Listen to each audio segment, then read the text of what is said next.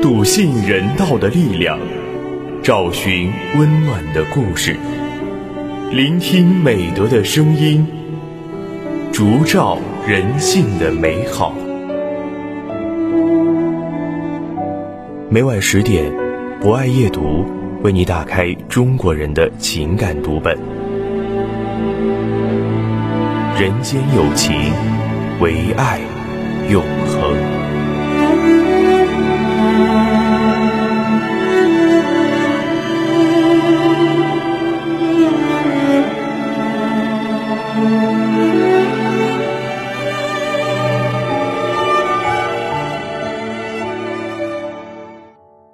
大家晚上好，欢迎收听今晚的博爱夜读，我是今天的主播木林。在今晚的节目中，我将为大家推荐由刘新成撰写的文章《生活在幸福中》。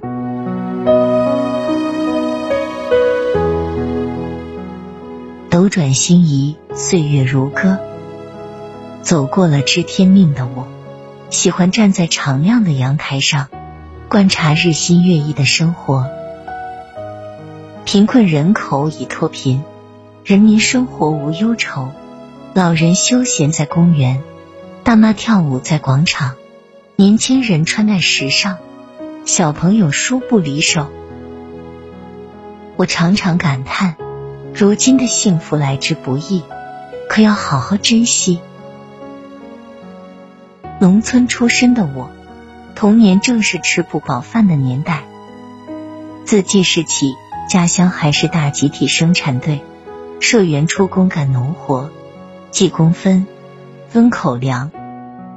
我家地处山区，那时的粮食以双季稻谷为主，因耕地少，土地又贫瘠，所以粮食产量低，人均口粮少。兄弟姐妹多。我排行虽小，但和哥哥姐姐也差不了几岁，这就造成了我家人口多、劳力少，人均拾得口粮更少的状况。每年青黄不接的四月、五月、六月，家里的粮米空的很快，全家人只好被迫在一些零星土地上开荒，种芭蕉玉和红薯，用收获的芭蕉玉碾烂，过滤出淀粉，晾干。红薯蒸熟晒成干，保存起来当做充饥的食粮。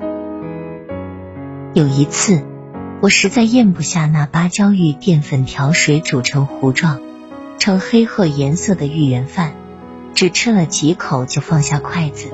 母亲关切的问我吃饱了没有，我点点头，却见她的眼泪唰的流了下来。兄弟姐妹的衣服。都是大的穿过留给小的穿，我自然没有穿过新衣，但母亲不论多忙，都用针线细心缝补好破烂的地方。尽管缺衣少食，放学后和寒暑假，我还是会光着脚丫去放牛、打猪草、捡柴。农忙时节，还帮大人下地挑禾秧、拾田、收割稻谷。由于缺乏营养。我很瘦小，读小学、初中时都坐在第一排，但反而因祸得福，在老师眼皮底下严格遵守纪律，认真听讲，成绩优秀。那个年代的农村，大多家庭过着贫困的日子，偶尔买一根冰棒，都算是莫大的享受了。小时候。我还常常看到逃荒的人，而就算家里揭不开锅，母亲也会千方百计为他们学一些吃食。快成年的时候，恰逢改革开放，农村全面实行联产承包责任制，农民的积极性、主动性、创造性空前高涨，生活迅速得到改善。我也勤勉的读完了乡初中。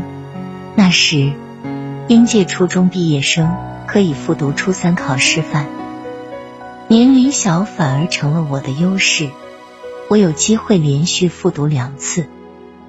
那两年，我卧薪尝胆，挑灯夜战，系统的补上了初中所有课程和零基础的英语，最终高分考取了中等师范院校，实现了跳龙门的夙愿。师范毕业后，我参加工作，先后做乡村教师、乡镇干部、县机关干部。因为从小吃的苦。坚信人生中没有过不了的坎，我不忘初心，积极乐观，勤勉工作，努力进取。从过去的艰难岁月一步一步走来，我更加由衷的感受着当下的美好，社会的安全稳定，人们的安居乐业。我看到每个人都在释放自己的能力，靠着勤劳的双手。去创造光明的未来。前几年，我来到饱含人道、博爱、奉献精神的县红十字会工作。我将从事红十字事业的经历，比作此生最后的荣光。我要尽情向人间播撒爱的种子。人的一生一定会遇到很多困难、挫折，面对逆境，有人怨天尤人。自暴自弃，但更多人锤炼出坚强的意志。正是现实，迎难而上，迎接挑战，活出了人生的精彩，人生的洒脱。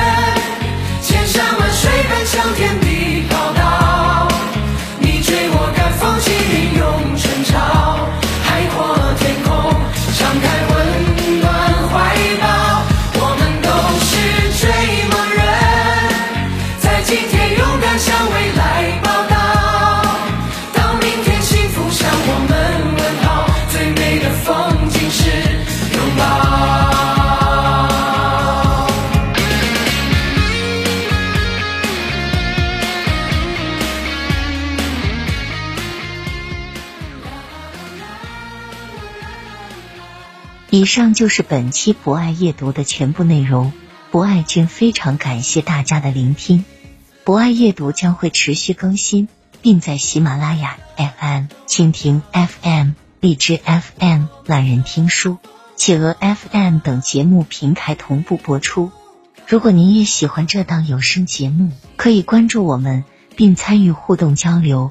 欢迎在评论区留下您真诚的声音与足印。人间有情，唯爱永恒。让我们下次节目再见。我们都是追梦人，千山万水奔向天地